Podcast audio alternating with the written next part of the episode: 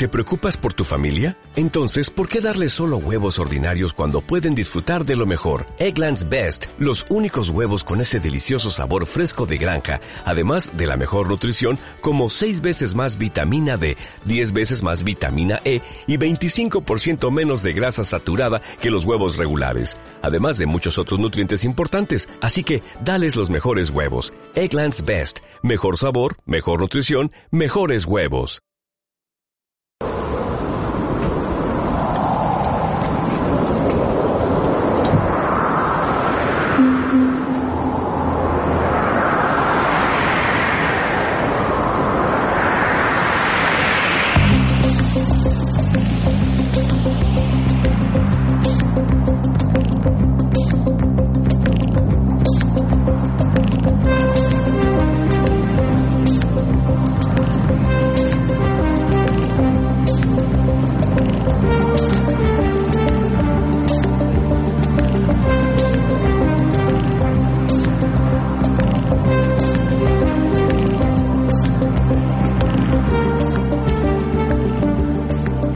Pues en esta nueva entrega de Cosas de la Historia, hoy hablaremos del eh, llamado del bautizado como el evento Carrington.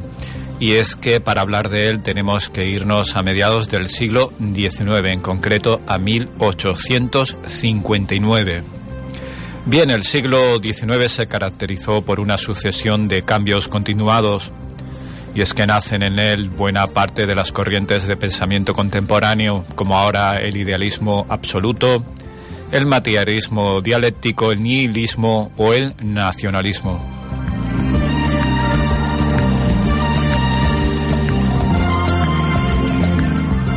En el terreno económico acontecen dos revoluciones industriales.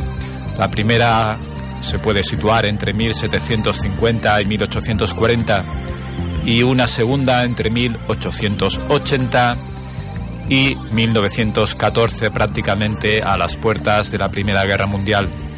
En lo que a política se refiere, los movimientos liberales se expanden por todo Occidente, consolidando las formas de gobierno imperialistas mientras que las clases obreras consiguen el sufragio universal.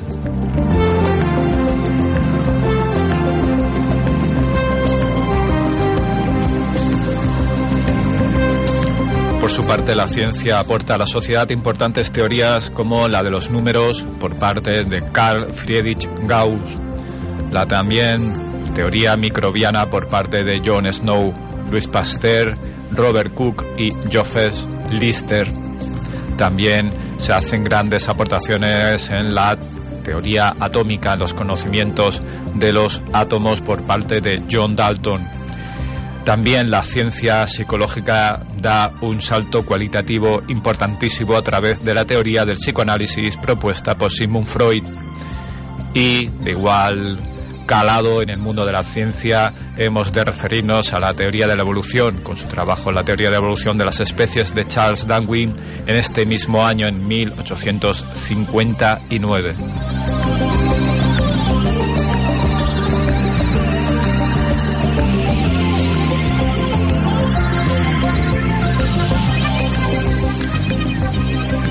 Y se bautizó el efecto o el evento del que vamos a hablar a continuación como Carrington. ¿Quién fue este tal Carrington? Pues nada, pues hablamos de Richard Christopher Carrington, nacido el 26 de mayo de 1826 y falleció el 27 de noviembre de 1875. Hay que decir de él que fue un astrónomo aficionado inglés que gracias a sus observaciones de las manchas solares, descubrió varias cuestiones, por ejemplo, la rotación, la rotación diferencial del Sol.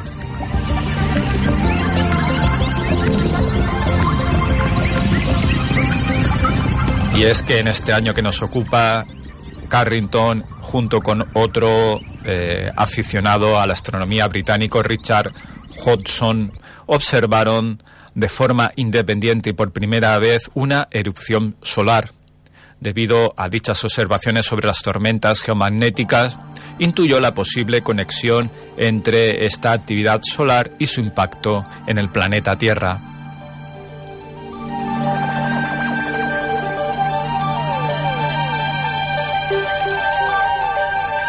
Si bien Carrington no descubrió el círculo de actividad de manchas solares de 11 años, sus observaciones de la actividad de dichas manchas eh, que realizó después de conocerse las aportaciones realizadas por otro investigador, en este caso Heinrich Schweif, llevaron a la numeración de dichos ciclos que actualmente llevan su nombre. Carrington también determinó los elementos del eje de rotación del Sol, basándose en los movimientos de las manchas solares, y sus resultados siguen siendo hoy usados ya en el siglo XXI. De hecho, en 1990 la sonda Ulises fue lanzada para estudiar el viento solar desde las altas latitudes solares a diferencia de todas las observaciones anteriores que se habían realizado en o cerca del plano de la elíptica del sistema solar.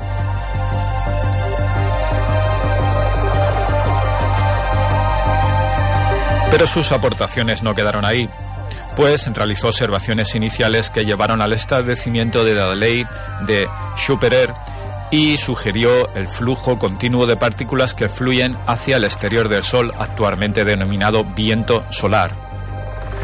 Ganó la medalla de oro de la Real Sociedad Astronómica en 1859 y falleció en 1875 a la edad de 49 años, fruto de una hemorragia cerebral luego de que su mujer muriera ese mismo año.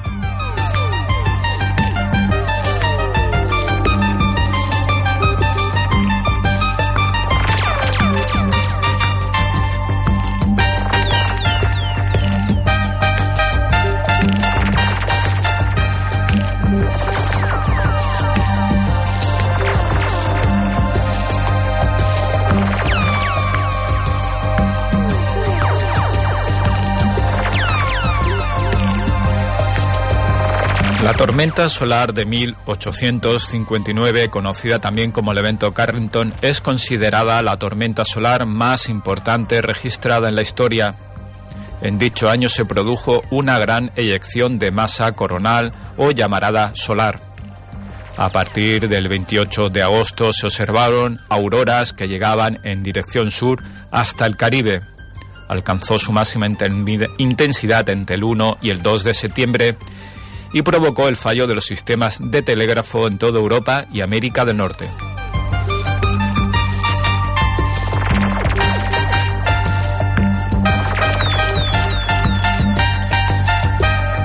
Fue la interacción más violenta que nunca se ha registrado entre la actividad solar y la Tierra.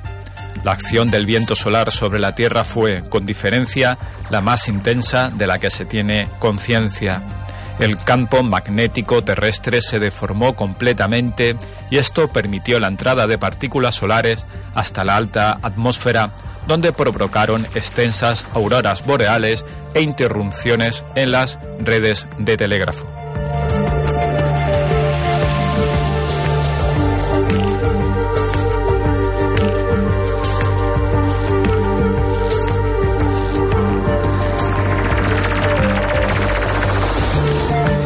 Y es que la aparición de manchas solares, la actividad magnética y otros datos relacionados con estos fenómenos siguen un ciclo aproximadamente de 11 años. Se podría decir que las tormentas solares son similares a las tormentas terrestres, pero a una escala superior, aunque en el caso de las orales solares, los gases del viento solar van acompañados de campos magnéticos que les dan forma y proporcionan energía como se da en el caso de las tormentas eléctricas, son explosiones de partículas de altas energías e intensos rayos X debidos a los cambios del campo magnético.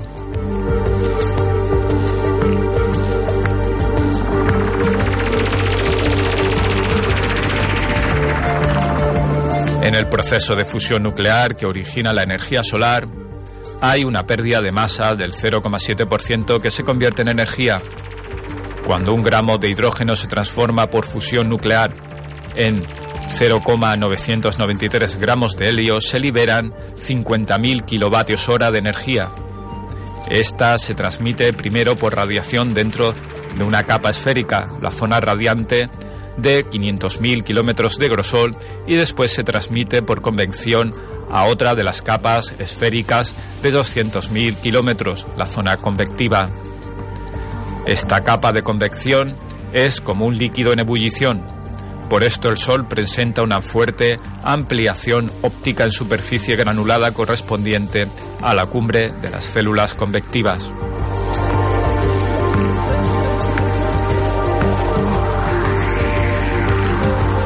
Dicha estructura granulada cambia de forma rápidamente, como cambia la superficie del agua hirviendo, y una unidad de la granudación se ve aparecer y desaparecer en 10 o 15 minutos. Con estas dos clases de transporte, la energía producida en el núcleo solar ya puede escapar del Sol y radiar en todas las direcciones.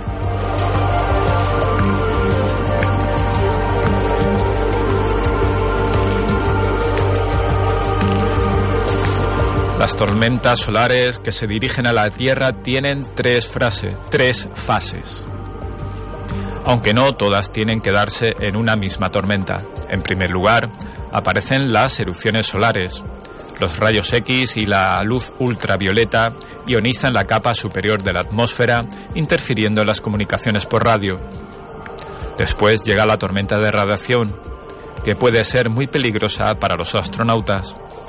Y por último tenemos la eyección de masa coronal, una nube de partículas cargadas que puede tardar días en alcanzar la atmósfera terrestre.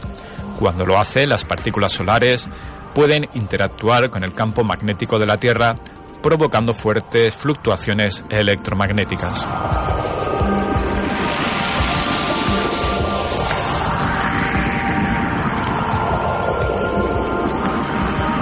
Bien, pues la intensa llamarada de 1859 liberó dos eyecciones de materia coronal. La primera tardó entre 40 y 60 horas hasta llegar a la, a la Tierra, el tiempo habitual, mientras la segunda, liberada por el Sol antes de que se llenase el vacío dejado por la primera, solamente tardó unas 17 horas para llegar a nuestro planeta. La primera eyección iba acompañada de un intenso campo magnético helicoidal, según los datos de los magnetómetros de la época. Esta primera etapa quedó registrada en dichos eh, instrumentos de superficie como un inicio brusquedo de actividad, pero que tuvo también otros efectos.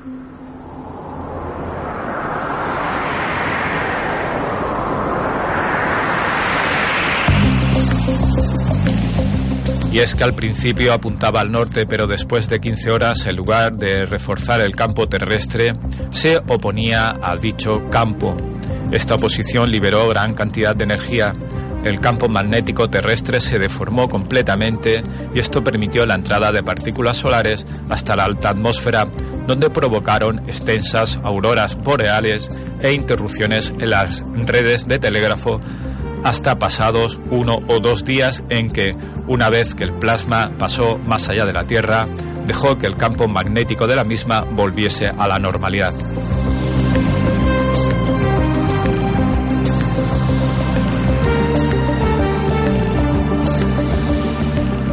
La llamarada de Carrington del primero de septiembre debió tener temperaturas de 50 megakelvin, por lo que es probable que no solo emitiera radiación visible, sino también radiación gamma y rayos X. No hay noticia de la observación de una llamarada solar más brillante. La radiación solar solo tarda unos 8 minutos y medio en llegar a la Tierra, y si hubiera habido aparatos de radio y de onda corta en ese tiempo, deberían de haber quedado inutilizados. La energía de los, rayos, de los rayos X calentaron la atmósfera alta de la Tierra lo que produjo su expansión entre decenas y cientos de kilómetros.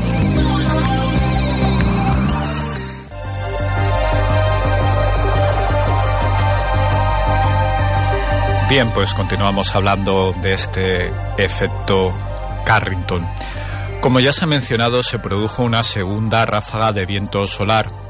En el momento del impacto con la Tierra de esta segunda llamarada, el campo magnético del plasma apuntaba hacia el sur, con el que el caos geomagnético no tardó en manifestarse. La magnetosfera terrestre, que suele estar a unos 60.000 kilómetros de la Tierra, fue comprimida hasta llegar a unos 7.000 y alcanzar quizás la estratosfera. Cuando el cinturón de radiación de Van Halen desapareció temporalmente, gran cantidad de protones y electrones se descargaron hacia la atmósfera, lo que podría haber sido la causa de las auroras boreales observadas.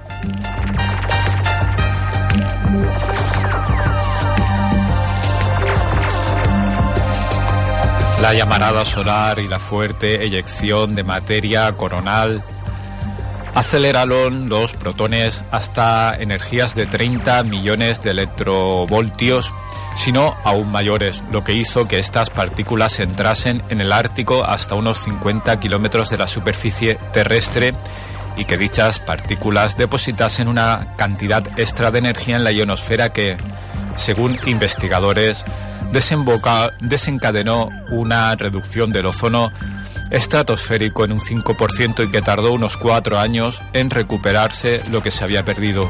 Una gran lluvia de neutrones pudo abarcar la superficie de la Tierra, aunque debido a que en aquel tiempo no había detectores, no se pudo registrar y parece que no hubo consecuencias para la salud humana.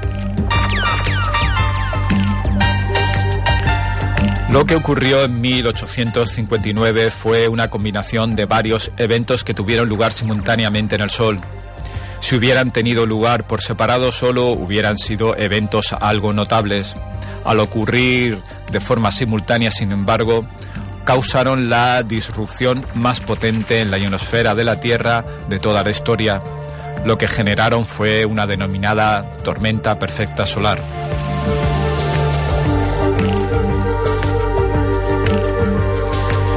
Un ejemplo de estos efectos lo notarían un día después los tripulantes de una embarcación, el Suder Crows, un veloz clipper de tres mástiles y 170 pies que se enfrentaba a una, a una importante tormenta frente a las costas chilenas.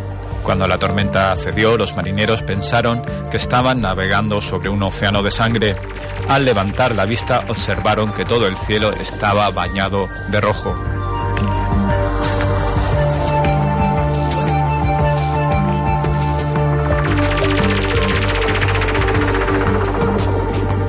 Se vieron intensas cortinas de luz desde el estado de Maine al de Florida. Incluso en Cuba, los capitanes de los barcos registraron en sus cuadernos de bitácora la aparición de luces cobrizas cerca del cenit. Igualmente se observaron auroras en zonas de latitudes medias como Roma o Madrid.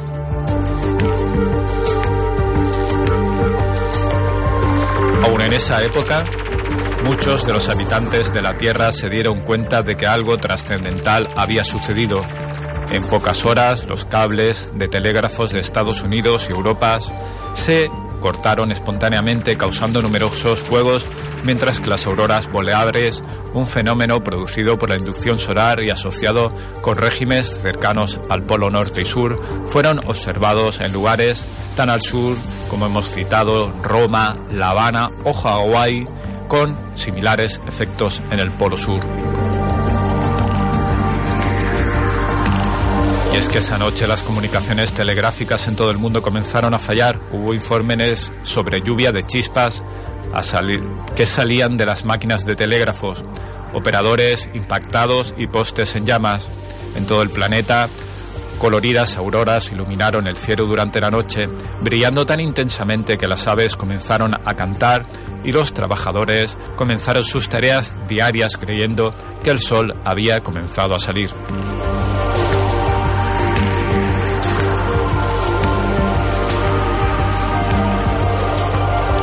Muchas líneas telegráficas a través de Norteamérica quedaron inutilizadas en la noche del 28 de agosto por la primera de las dos tormentas sucesivas solares que golpearon dicha, eh, dicho continente.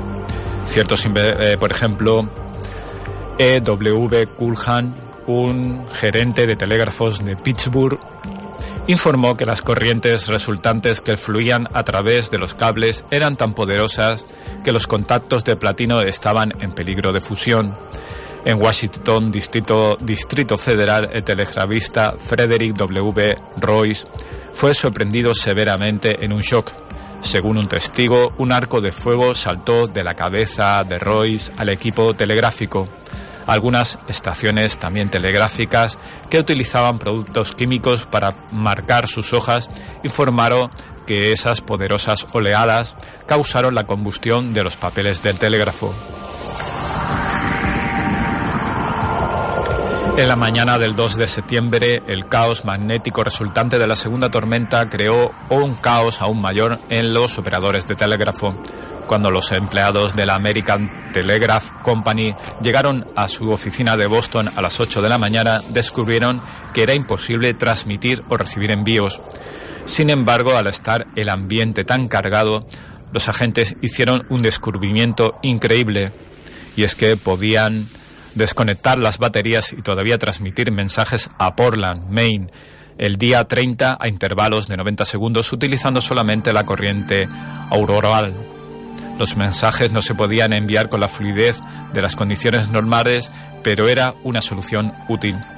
A partir de las 10, el disturbio magnético disminuyó lo suficiente para que las estaciones pudieran conectar sus baterías pero, los, pero las transmisiones se vieron afectadas aún para el resto de la mañana.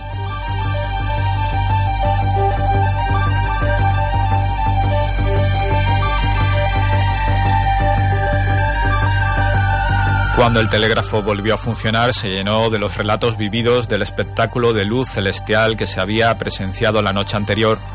Periódicos de Francia a Australia ofrecieron descripciones de auroras brillantes que habían convertido de la noche en día.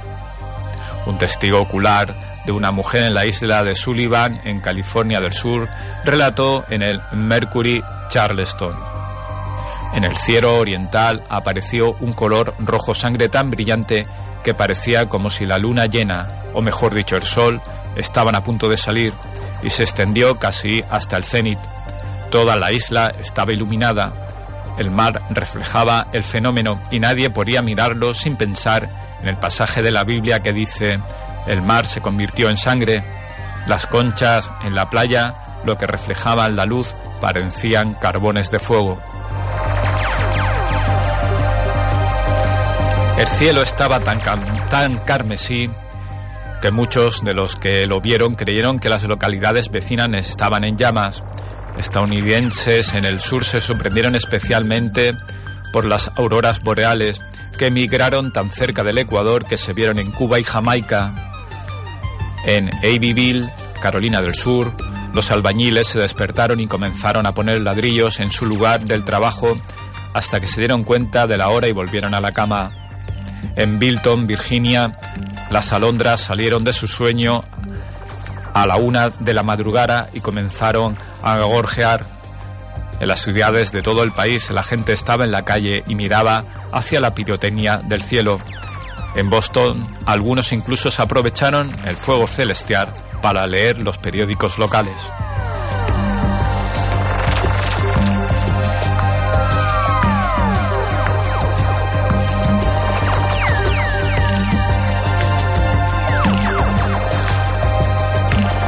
Bien, pues hasta aquí hemos hablado en cosas de la historia del evento Carrington, una tormenta solar perfecta de una potencia tal que nunca se, se, ha tenido más constancia de ella. Tal vez en la antigüedad, cuando el hombre no tenía medidores para ello, hubo alguna, pero desde luego no en el momento actual.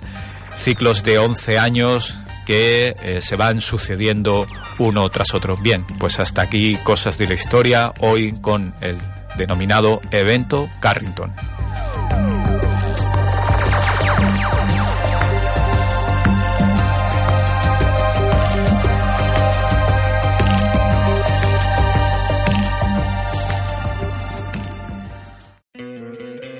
¿No te encantaría tener 100 dólares extra en tu bolsillo?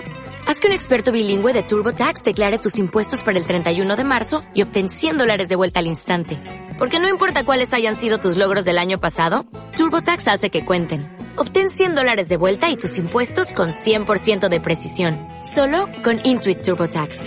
Debes declarar para el 31 de marzo. Crédito solo aplicable al costo de la presentación federal con TurboTax Full Service. Oferta sujeta a cambios o cancelación en cualquier momento.